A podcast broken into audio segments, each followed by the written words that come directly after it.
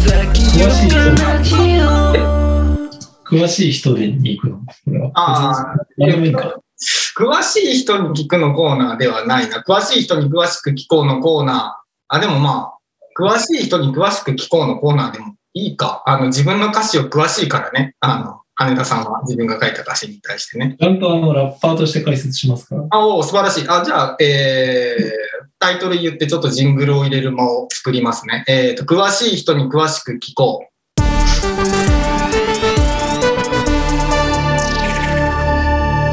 えー、まあ、ということで、えー、また45回に引き続いて、えー今回の第46回も、えー、羽田さんに出てきてくださってるわけですけども、今のあのーいつも番組の最後に流してる、えー曲はですね、えー私、岡崎と、まあ、羽田さんが、えー一緒に作った曲です。で、羽田さんがバースの部分で、えーサビ以外の部分でラップをしてますね。はでい。今日は、はい、この曲がまあ、いい、すごくいい、すごくいいっていう反響がもうあちこちから届いてるんですけど、あのーそんなことないでしいやいやいや、本当にそんなことあるんです。もうめちゃめちゃ届いてるんですけど、えー、それのね、単こう羽田さんの、まあ、特にバースがすごくいいと思うんですよ、僕は。めちゃめちゃいいと思うんです。いやほんまに、あの、ベンジャーズとかがょ。あそこ誰が歌ってもいいですよ。あの曲っていうかね、トラックっていういわゆる音楽と、岡崎さんが歌ってるサビがいいんで、いや、そあんなのこと誰が歌っても全然、そんなことない、そんなことない。羽田さんは謙虚だからそういうこと言うんですけど、いやいや、あれ別に僕でも GK マーヤンも一緒です。誰がその、その、高校の時からやっとるくだりを。なるほどね。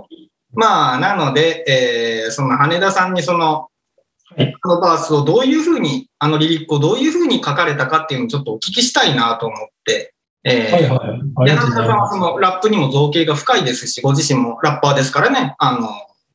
ね、准教授ですけどね。あ、准教授か、そうか、そうか、そうか、そうか。何大学のイェール大学です。 嘘つけ。はいはいはい。まあ、なので、えーそのイェール大学の准教授の羽田さんに、まあ、どういうふうに作られたかっていうのをちょっとお聞きしたいと思います。これは個人的にもめちゃめちゃ気になりますね。どういうふうに作ったんですか、あれは。確かに初めて話しますね。ですね、ですね、ですね。実際どうなのいや、まあ、これは、その、いわゆる僕が歌ってる部分の、まあ、いわゆるバース。うんうん。これは一応16小節カウントでいいのかな。あ、いいと思いますちよ。ょっと早いから8とも取れるけど、うんうんうん。まあ、その16小節うんの部分が空いた状態で岡崎さんから送られてきたんですよね、多分。うんうんうんうんうん。そうですよね。そうですね、ここを埋めてちょうだいよっていうふうにね。そうそう。まあ、いわゆるフックっていうサビの部分と、まあ、バックの音を作ってくれて、うんうんうんうんまあ、ここを埋めてねって感じで来て、うんうんうんで考えたんですけど、うんこれまあ僕自身も結構気に入ってて。うんうんうんううんん。どの辺がどの辺が気にい入っや、てなるんかね、うーん、すなんかね、うんこう、実はベースなことと、おはいはい。あと、まあ、韻の踏み方あーのバランスと、うんうんうんうんうん。韻の踏み方のバランス。と、うん。えーと、伝えたいことを押し付けがましくなくうん言う言えたかなっていう16小節うんうんうん。ユーモア混じりにね。軽くね。うんうんうんうん。なんですごくまとまりよく書けたかなと思ってます。うんうんうんまあまあ、あのーえっ、と、最初のうん。から解説していいんですかああ、いいっすいいっすもちろん。もうこの40分は羽田さんの40分だかあら、ら。うん。16小節を40分かけて読み解くっていう。あら、ちょっと、うん。岡崎さんの妹さんぐらいしか聞いてないかもしれないですけどうちの妹は確実に聞いとるから。 ね変態なんでね、そうそう。ここから先は。まあ、その、変態かもしれんな。なんでまず、そうの、ん最初の入りですね、僕はいはいはいはい。しがなまりの関西弁とか聞くのは初めてだった。ええ京都っぽいけどちょっと違う、でもコテコテだったっていう感じうんうんうんはい。まあこれちょっと歌っぽく歌ってるというか、うんうんうん。はい初めてだあった、はいはい。初めてだあった。これは、まあ、いわゆる岡崎さんの作ったサビ。うんうんうんうん。初めて出会った、うんうん。よ恋に落ちたっていうのに引っ張られる形でう、んうんうんうんうん。あの、まあそこに合わせにいってる。うんうんうんうんうんうんうんうんうん。これも丸ですよね。いやいや、いいと思い ます。マジで。ここれれがが作、戦。まあ一個の、まあなんていうか、うん。引き出しっていうか、よくやる手法での一つではありますけうど。んうんうん。この曲って、あの、フックが最初にサビが一回あって、で、バースがあって、もう一回サビがあって終わりなので、短い曲なんで、あのー羽田さんがそのメロディーを生かしたバースでするっていうのはありやと思って、これがさらにもっと長く、長い曲になると、だだるくなってくると思うんですよ。しつこくなってくると思うんですよ。でも、あの、短い曲なんで、ちょうどその、パンチを出すのにちょうどいいなと思いました。いや、分かっとるなと思いましたよ。いや、なんかうまくいきましたわ。いやこれ、ハイのとこでやるっていうのもね、うん、後にやる人もいますけどね。うん、うん、サビの前とかね。そうそうそうそう。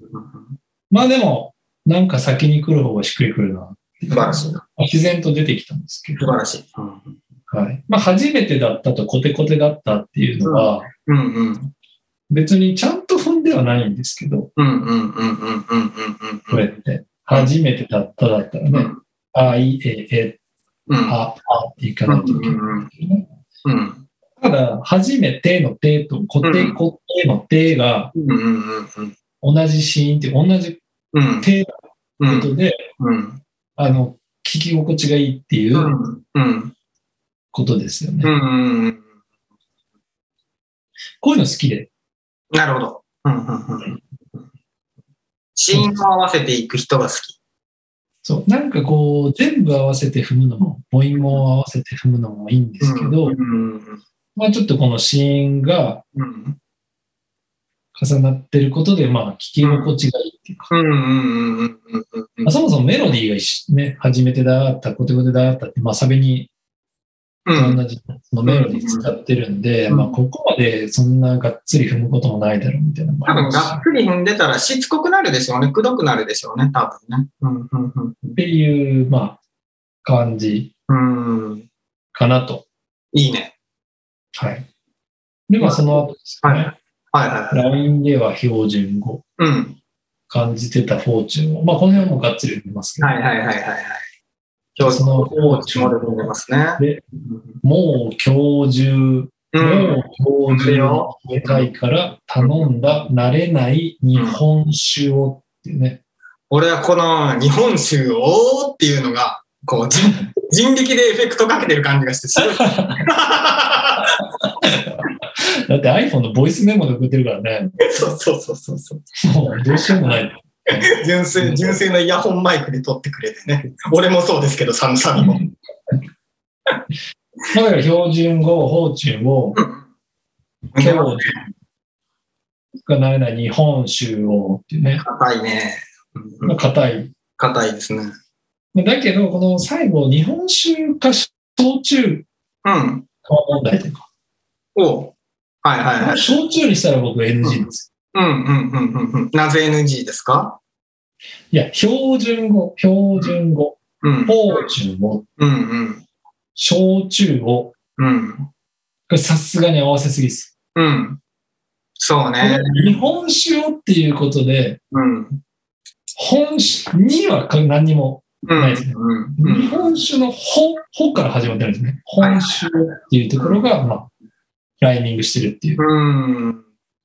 あの、あまりにも韻を長い、長い文字数で踏みすぎると、結局前の言葉と同じ印象、同じメロディーの言葉を2回繰り返しちゃうっていうことになって、それ別にいいことはいいけど、それを何回もやるとしつこくなるっていう問題があるんですよね。あと、おしゃれじゃないですわ。ああ、なるほどね。うんうん、余裕標が準語、芳醇をで完璧に踏んできてて、最後、焼酎をだったら、うん。なんかもう本当、めちゃくちゃレベル低くなるんで、そうね。ここ日本酒をっていう、日本酒をっていうことで、まあ、ちょっと最後ずらしてるというかね、はいはいはいはいはい。いいですよね。あ、焼酎、凡人は焼酎になっちゃうけど、うん。日本酒の本州とも踏めるんだ、みたいなね。はいはいはいはい。まあ、羽田さんぐらいになればそういう。 というのと、まあ、実際に本当に日本史、あの、これ実はなん日本史だとかありますよね。歌詞の内容的にも焼酎よりそれは日本酒の方がいいでしょ。そうです、そうです。うん。焼酎だったらそれ水割りだったのか、ロックだったのか、お湯割りだったのかでね、全然あの、話変わってくるぞみたいなのもありますからね。日本酒だともう完全にね、ストレートで、そうですね、そうですね。 17度ぐらいのね、そのそうですね、そうですね、あそうですね、そうですね。強いお酒っていううん。こうんうとんなんうんいいですね、ですね。いいですね。100点ですよね、もう完璧でしょ、本当に、今のところ。で、次行っていいですか、はい、どうぞ。これがもまうあ、 9小節目になるんですかね、もう次が。半分来て後半戦です。半分はい後はい半ですね。はいはいはい。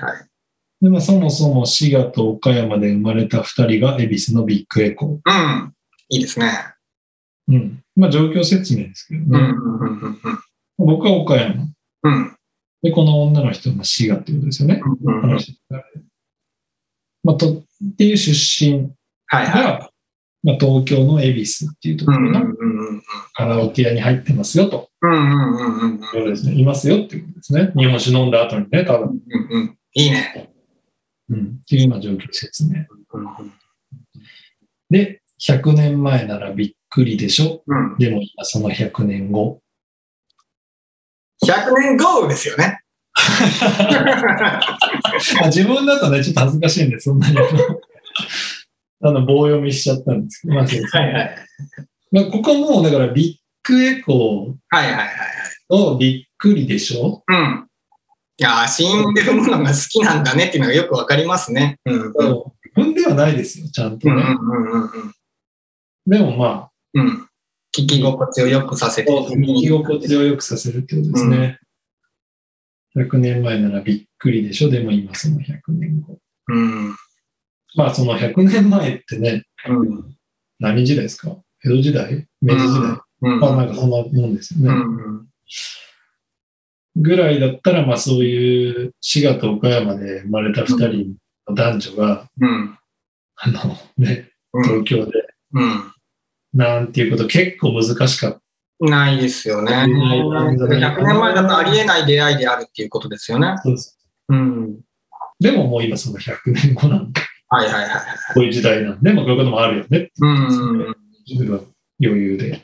うん。うんうんうんうん。で次行きますけど、はいかくれんぼ、おい。踏みましたね。100 100年後と。見ましたね。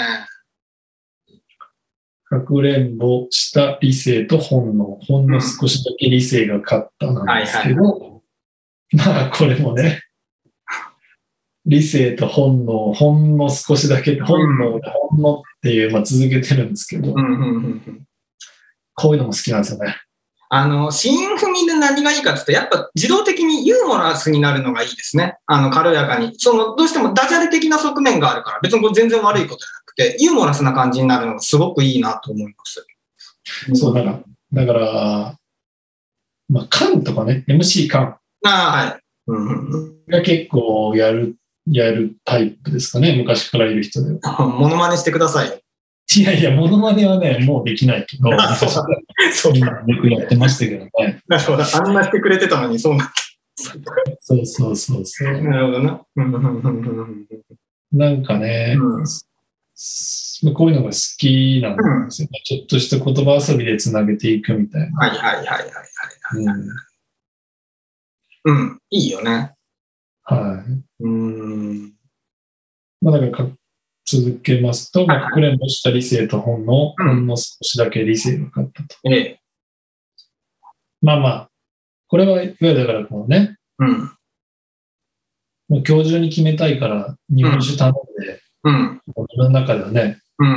あっちにも行くぞみたいになっうん。ってるとこでもう盛り上がってるんですけど、まあそこでやっぱり理性とね、本うのんうん。対局の、いや、理性が勝ったかと思ったよ、俺はあれ聞いたときに。狭間で揺れるわけですようん。。まあ、理性が勝ったからこそ、今曲になってんだろうなと思う。本能が勝ってたら曲にはなってないよなと思います。はい、ただのクソみたいなエピソードで、うんうんうんうん。友達に話すエピソードでね、終わるんですけど、ほんまそうですね。うん、だからここでほんの少しだけ理性が勝ってると、いいね。ほんの少しだけって言いたいですよね。うん、そうなんですよ。揺れいるくとつもころなをんね。ですかね、だって日本酒まで飲うんで、んうんうんプランもあったわけですから、うんうんうんでも理性が勝っちゃったんですよね。うんうんうんで、まあ最後うんは、えー三軒茶屋まで送っていったら2000円かかった。いいですよね。いいですよね。落ちましたよね。落ちましたよね。軽軽やかに。うんうんまあ普通にだから持ち帰れなかったっうていうんか持ち帰らなかったというか、うんっていうことなんですけど、ううんんうんうんうんうんうんまあ、タクシーでってことですよね、これ。うんうんまあだから、あとまあここも理性が勝ったと2000円かかったっうんていうところの踏み方も自分ではもう大好き。うんうんうんうんうんうんうんうんうんちゃんと踏んではない感じ。うんうんうんうんうんちゃんと本当踏みすぎると風通しが悪くなり、なる感じがしますね。余裕がない感じっていう感じがすそうる。そうそうう。ん。う踏んでますよっていう感じになるなりすぎる。ん。そうなんよないや、俺もこのバースはその羽田さんの中でも、羽田さんいい曲いっぱい作るけど、あの、いいなって思いますね。まあ、本当やっぱ、あの、ユーモラスなのがもう何より美点じゃなと思います。最後の2000円かかったって落ちて、えー、くすってなるところとかもね、あのーいいなと思いますね。うん、なんかこういうことってありますよねってことなんですね、要は。うんうんうん。よく、よくあるよね。うん。ですね。よし、うん今日も行くぞみたいなね、男の方はこう決めて臨むけど、うん。なんか最後のとこで、うんうんうん。まあ理性が勝ったのか、勇気がなかったのか、まあいろいろあると思うんですけうど、ん。なんかブレーキかけちゃって、うん。なんかまあ格好つけですよね。うん。格好つけて、うん。うん。あじゃあタクシーで送るよ。別に家までも送んなくていいですからね、最悪。うん。解散すればいいんですから、そこう。ん。うん。うん。それやっぱ一緒にいたいわけですからね、ちょっとでも。でも格好つけですわ。うん。で、家まで送るよ、みたいなタクシー。なるほどな。うん。まあでもそういうね、格好つけしてしまうよねってう。いうんうん。うん。ことですね。その方とは実際どうなん全然何も、もあ、もう全然昔の話ですよあね、ー結構。う。うんだ。からこの、まあこれが、いわゆるそのサビを聞いたときに、うん。な何でしたっけ、 初めて出会った夜に恋をした、はい、初めて出会った夜、君、あ、いや、初めて出会って夜、恋に落ちた。めちゃくちゃ綺麗だ。でも言えなかった。そうでも言えなかったってやつですよね。なんかこう、なんかこの、ちょっとこう、そういう、なんていうか、うんもどかしい感じというか、うんうんうんうんうんの。に、まあ、完全に重なりはしてないですけど、うんうんうん。いやいやいや。うんまあまあ、うんうんうん、ここでね、持ち帰ってたら全然、まあ曲作るエネルギーは湧いてこんかったやろうな。こういうその、まあ、あの、ま、漫画のドラマ化もされたんですけど、やれたかも委員会って。はいはいはい。はいはいはい。あの、だからこそずっと覚えてるっていう。そういうことです。うん。うん。だからこそこれに曲ができるほど、えー美しいものとして残ってるっていうね。そうなんですよとね、して残ってるっていううね。ん。うん。いや、いいよな。うん。100年後、かくれんぼ ?100、あ100年後あの、この部分俺撮ってリミックスしたいなってずっと金がね。かくれんぼ ?100 年後、かくれんぼ ?100 年後、かくれんぼ ?100 年後って。かくれんぼしてるときに、かくれんぼしてるときに、冷蔵庫の中に隠れちゃって、そのまま見つけられなかった女の子の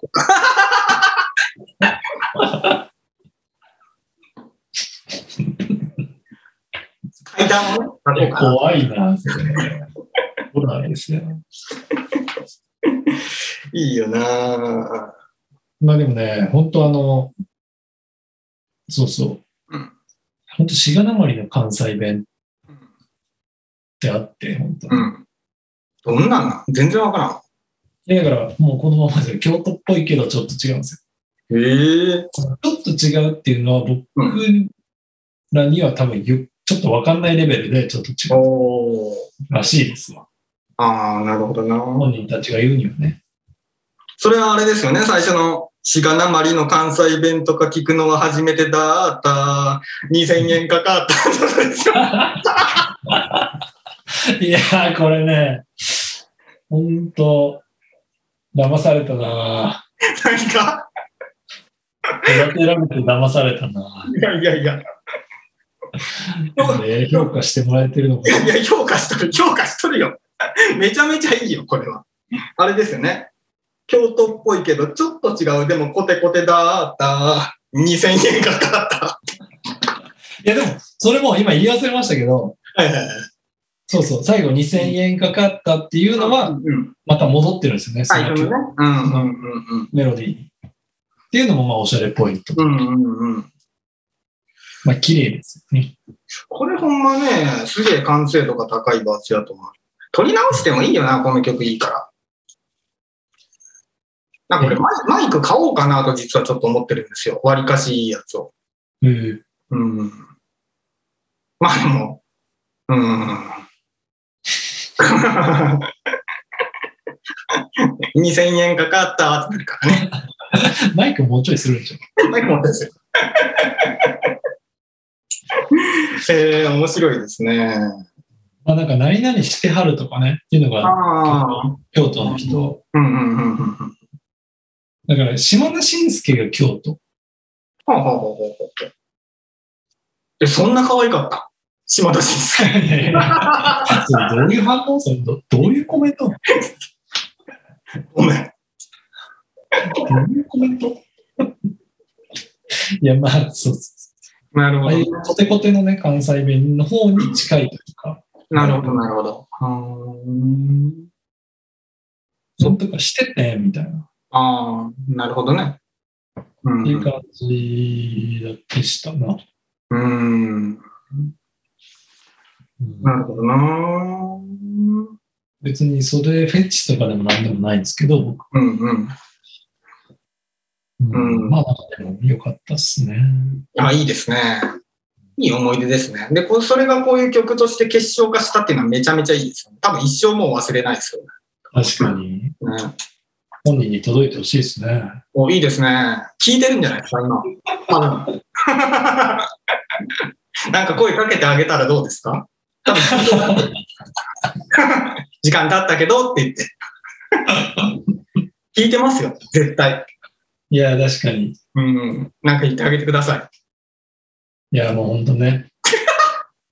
あの、後悔からね、おい。泣いてる。こうやって曲になるまで、うん。 5、6年かかった。 わあ素晴らしい。さすがですね。信頼できる。信頼できる男じゃ。ちょっとね、今のため怖かったけどな。いやいやいやいや。全然予想してなかったから、あの、素晴らしいです。まあでもね、本当彼女結構ね、うん。まあ、いっか。えその後、バチェラーとか出て、まあ、これぐらい言ってもいいのかな。なるほどなシーンって言ったらバレるのかな。あまあまあまあ、そう。はうんい綺麗な人でしたよっていうことですね。ーなるほどね。そっうん、か。いや、おもろかったな。あの、さっきの回で言った、45回で言ってた、その、誰に似てるって言われるかで、行為のバラバラにしてたっていうのは、あの話は何なんですかあのーまあ、そんなに誰かに似てるとかって頻繁に言われる方じゃなかったんですけど、はいはいはいはい。結構そういうコンパとか、うん。そういう場ではなんかそういううん誰に似てるみたいうんなうんうんうん。会話になりがちというか、うんうんうんそういうのがある中で、うん。うん。あのー僕の場合ですよ、うんうん。伊勢谷友介に似てるって言われたら、うんお、いけるかも。めっちゃ下品な話やな。はいはいはい。おいで。ロバートの山本に似てるって言われたら、 もう帰りたくなる。あの、この振り幅ですよ。でも不思議だなって思うんですよ。はい。その二人って別に似てないですよね。似てないですね。似てないけど、うん。僕の顔を知ってる岡崎さんからすると、うん。その、どっちも、まあ、言わんとしてることはわかるでしわかりますね。うん。ょ。どっちの要素もうん。あるっちゃある。まあ、そうですね。輪郭なのかな細表の。うん。っていう、そうそうそう、ちょっと顔を長めのね。うん。長えというか、まあ、細いですよね。っていううことん、なんですけど、これだから人によってそう見え方がそこまで違うってことなんですよね、やっぱり。うん。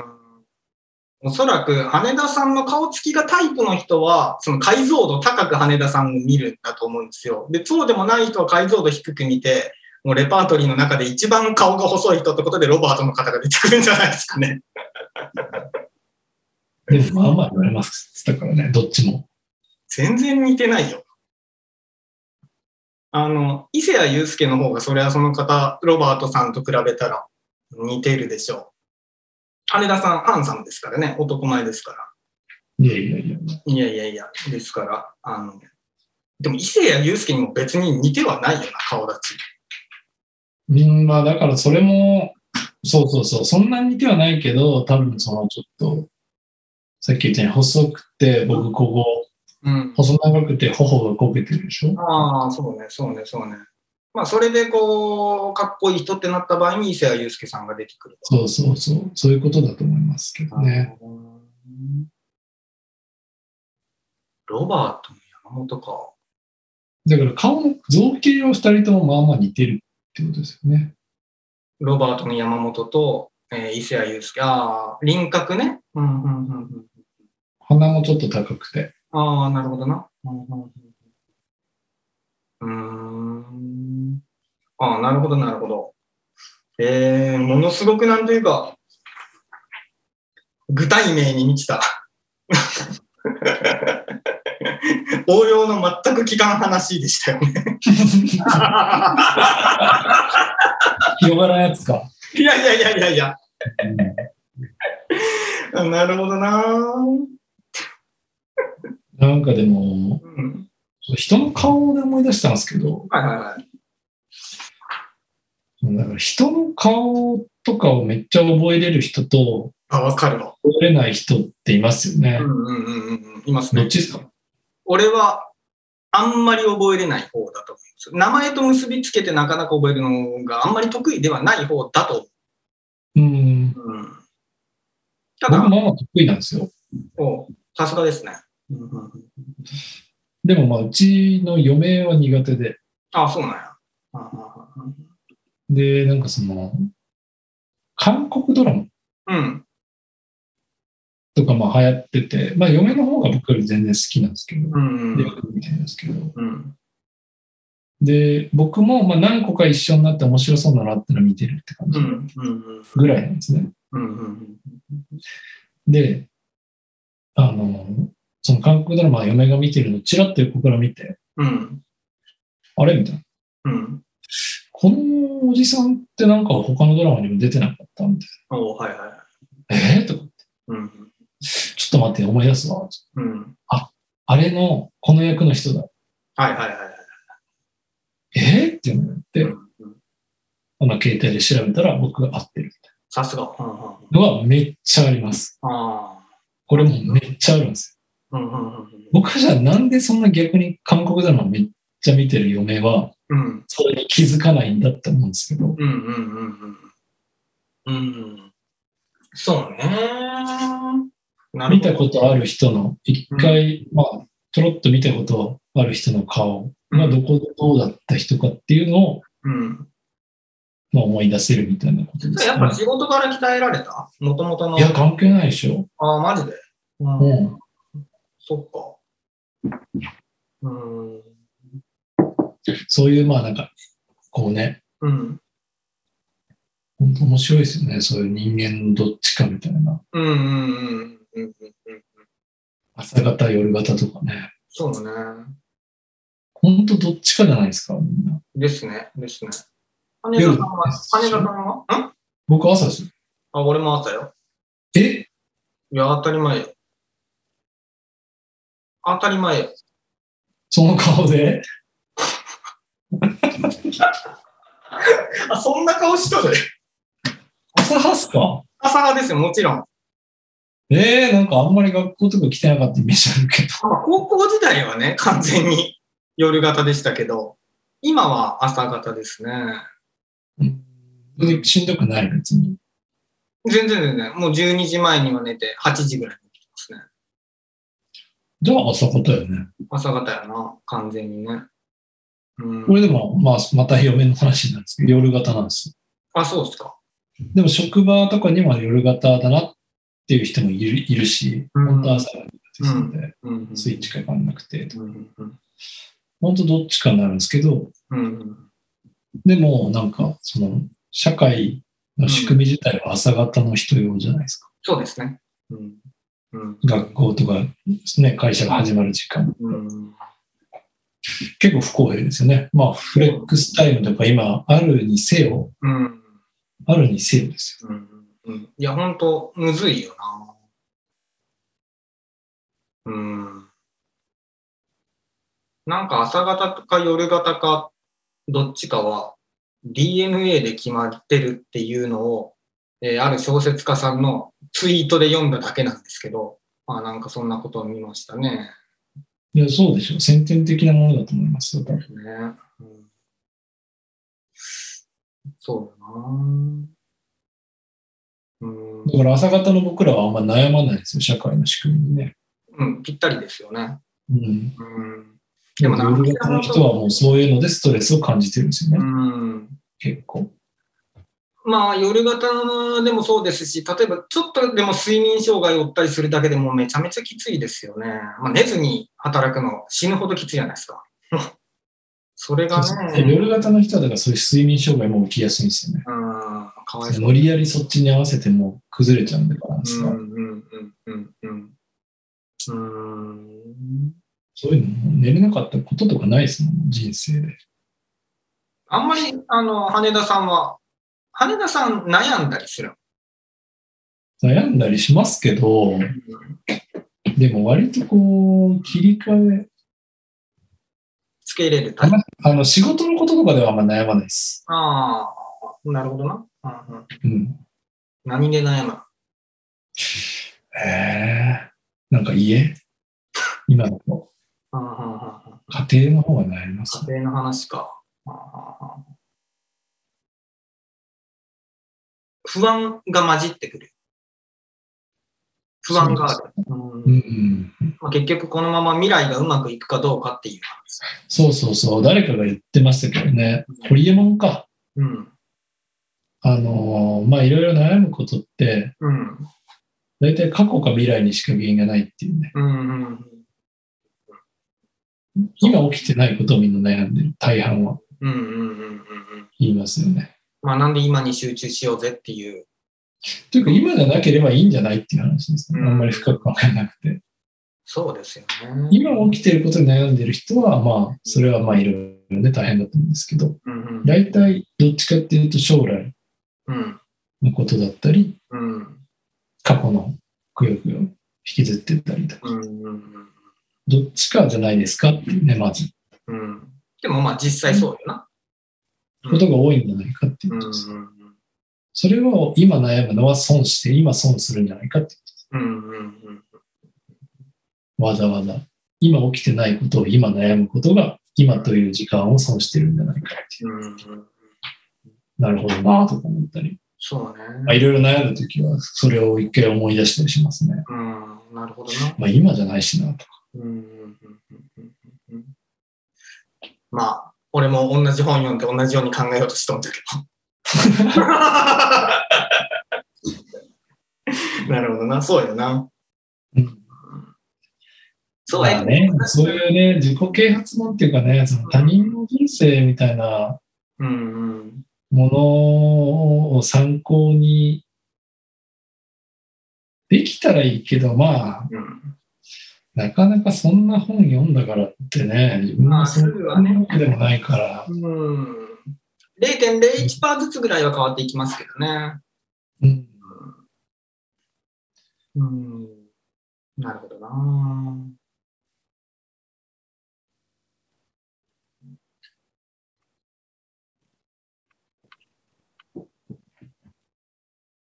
なんかお伝えすることはありますか皆さんに。いやーね、朝方の2人がね、今、まさかの深夜1時っていうね、まあ、僕も大体寝てますね。そうですよね。明日は羽田さんは何するんですか羽田は明日の Apple Watch の新しいバンドをちょっと Apple Store に取りに行きます。ほんまなんだなっていうのはよくわかります。なんか、あの、ちょっとオレンジのバンドしてるんですけど、おここ何ヶ月か。はいはもうだいぶ経つかな、半年い。うんちょっとね、フォーマルな場所に行く機会が今後増えるんで、 いいね。うん、あのちょっとあの、落ち着いたバンドを。あははターコイズブルーとかいやいやいやいや、それ僕が今着てる T シャツです。そうかそうかそそれなくて、まあまあ、黒を、黒を基調としたね。うん、いもいのですね。はい。うん、なるほどな。その後ランチ行ってって感じですか。ええな。うん、そうですか。いまあ、そんな感じの話しか出てこなくなったので、ああそうですね。いや、だからでもこれね、ランチとかも大事で、はい、お、ええ、はい、どうぞ。ランチとか決めるのめんどくさいでしょ。特に男性。うん、うんあ。うん、なんかもうその場のノリで決めるでしょ。コンビニ行ったりとか、その近くに。これね、ランチ、がんちょっと頑張ってでも、うん行ったことない店とかのランチに行くっていう予定を立てるだけでも、うん、結構メンタルケアになるんじゃないかなとうんうん、うん。思いますね。つまらん日常の繰り返しではなくて、ある非日常、まあ、晴れの日になりますよね。それがあるだけで。うん。いいな、有益なこと言いますね。いや、そうですよ。うん。明日のランチ決めれない人がね、うん。なんか重要な決断は絶対できないみたいなね。だから、あ今はダメやな。 いやいやいや、いいこと言いますね。明日のランチを決めれんやつが重要な決断できるわけがない。羽田でしたまた来週ありまた来週お会いしましょう。がとうございました。